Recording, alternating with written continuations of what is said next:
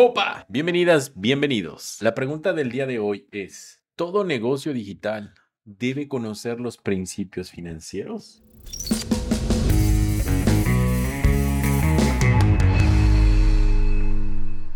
Mi nombre es Ricardo Gutiérrez, soy experto en modelos de negocio. Yo sé que la mayoría de nosotros, dueños de negocios, emprendedores, expertos, nos enfocamos mucho a la creación de nuestro negocio. Hacer marketing porque nos gusta hablar de nuestros temas, nos gusta crear negocios, pero a muy pocos nos han enseñado el tema financiero. Y hoy, si realmente queremos crear un modelo de negocio rentable y escalable con el paso del tiempo, es fundamental manejar el tema financiero. Hoy, la mayoría de las personas, nosotros trabajamos por un objetivo. Prácticamente son servir y obtener una ganancia una ganancia económica que nos permita vivir o tener una calidad de vida. Ese es uno de nuestros principales objetivos que tenemos como emprendedores. Ahora, al momento de comenzar con nuestro negocio digital, nos olvidamos de esta parte financiera. Nos enfocamos tanto en la parte operativa, estratégica, marketing, vender, clientes, redes sociales, contenido, que se nos olvida la parte fundamental que es las finanzas. Y ahí es el talón de Aquiles de la mayoría de los empresarios digitales que están hoy en día en este mundo digital. Créanme que a lo largo del tiempo he podido ver a muchas personas durante las mentorías o asesorías que hago de modelo de negocios fracasar en el intento de su negocio por esta sencilla razón. No manejan las finanzas de manera. Nos perdemos mucho por las famosas facturaciones, premios, reconocimientos, pero muchas veces nos olvidamos de los costos, la rentabilidad, los márgenes, los dividendos, las inversiones, los presupuestos, las proyecciones. Y ahí es donde al final de todo, cuando ha terminado un lanzamiento, cuando terminaste asesorías o mentorías y te das cuenta de cuánto me quedó en el bolsillo, es donde viene la cruda realidad. Sí, así es. Lamentablemente, déjame decirte que así es.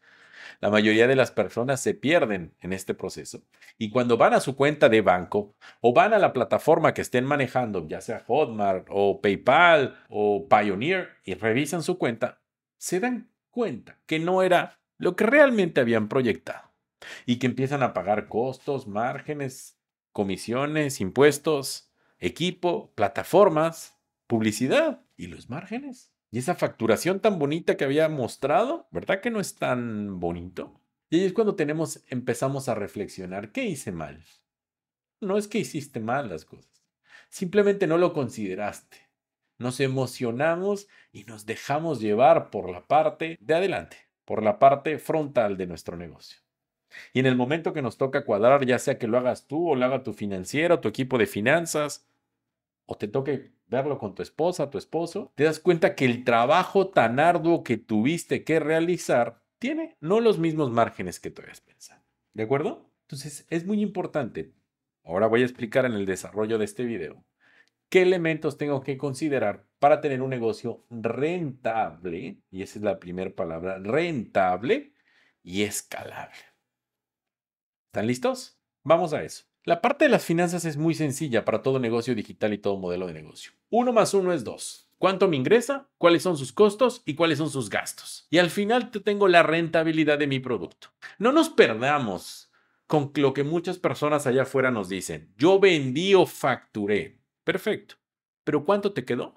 La gran palabra clave para nosotros como empresarios digitales o como emprendedores digitales que queremos crear un modelo de negocio es la rentabilidad, el retorno de la inversión, el flujo de caja. No nos interesa saber cuánto facturamos, nos interesa saber cuánto nos queda en el bolsillo. Y yo quiero que a partir de hoy que estás viendo este video, tú te acostumbres a ver cuál es esa rentabilidad que tú estás teniendo en tu negocio. ¿Cuál es ese retorno de inversión? Cada peso, dólar que inviertas, ¿cuánto es que se te regresa? ¿Y cuáles son tus márgenes de utilidad? Porque con eso sí comes, no con la facturación. Ahora, hay elementos importantes para poder considerar para que tú vayas aumentando este margen. Pero lo más importante es que tú conozcas los términos financieros para poder tener esta claridad. Segundo, Tienes que tener una planeación. Todo negocio digital y todo modelo de negocio debe tener una planeación. ¿Qué es lo que yo quiero facturar en el año? ¿Cuánto es el margen que yo estoy esperando? ¿Cuáles son mis costos y gastos de vida que yo tengo? ¿Pagas renta? ¿Pagas hipoteca? ¿Una casa? ¿Tienes departamentos? ¿La colegiatura de tus hijos? ¿El equipo que mantienes? ¿Las plataformas? ¿La publicidad? Tienes que establecer cuáles son tus costos y tus gastos como persona, como empresario, y en base a eso puedes empezar a calcular tus proyecciones. ¿Qué necesito yo para poder vivir correctamente? ¿Qué necesito yo para vivir holgadamente? ¿Qué necesito yo para poder invertir? Teniendo claros estos costos y estos gastos, ahora sí puedo hacer una proyección.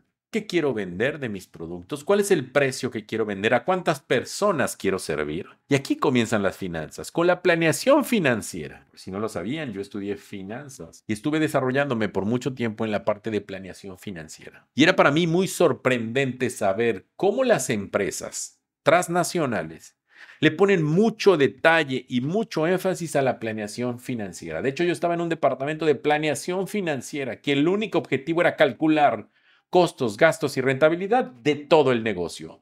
Desde sacar un producto nuevo hasta pago de empleados. Nosotros sabíamos y teníamos que calcular perfectamente la venta de un producto nuevo y saber cuáles eran esos márgenes y cuántos volúmenes teníamos que vender. Ahora me llevo esa experiencia que yo tuve con empresas transnacionales y me lo llevo a los infoproductos, a los negocios digitales. Hoy me sorprende ver cómo la mayoría de las personas no conocen términos financieros, no saben. Está bien, no hay ningún problema, pero al momento que empiezas a facturar y que no pones atención a esta parte, ahí es donde digo, caramba, algo está sucediendo mal, porque tenemos un hoyo en nuestro negocio, algo por donde nos está escapando y no sabemos cuál es. Y la mayoría de las veces es la parte financiera. ¿Se entendió la importancia de la planeación? Se entendió la importancia de poder organizar y hacer un forecast, un budget, un presupuesto para que tú sepas acomodar cuántos productos, cuánto vas a vender, cuánto te va a costar y cuánto te va a dejar. Ya que tienes lista una planeación para tener un negocio sólido, tienes que empezar a medir ese presupuesto en ejecución. Supongamos que decidiste hacer un lanzamiento en este mes y dijiste, mi objetivo de facturación Pongamos un ejemplo, son 100 mil dólares. Y yo tener un margen del 70%, o sea, ganar 70 mil, significa que costos y gastos van a dar por los 30 mil dólares, el 30%. Entonces, para tu utilidad serán esos 70 mil dólares, no esos 100 mil que estuviste vendiendo.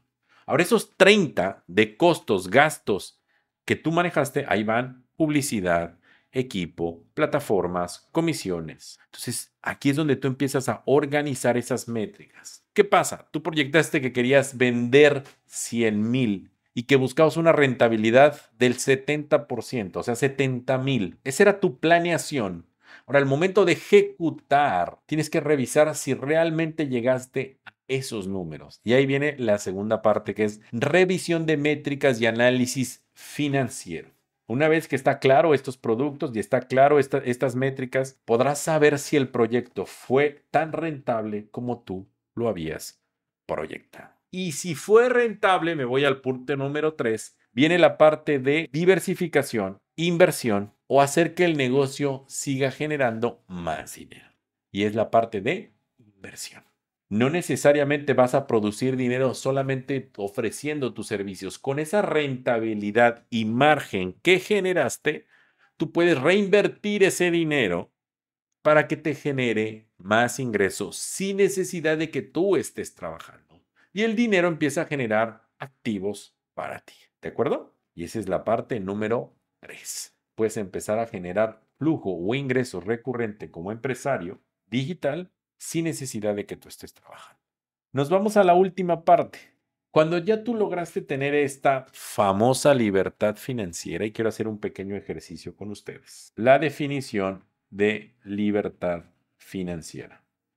La libertad financiera no es otra cosa más que alcanzar esa libertad de obtener ese famoso ingreso recurrente que nos haga pagar nuestros costos y nuestros gastos sin que nosotros estemos trabajando. Esa es la famosa definición de libertad financiera. Y hagamos este ejercicio.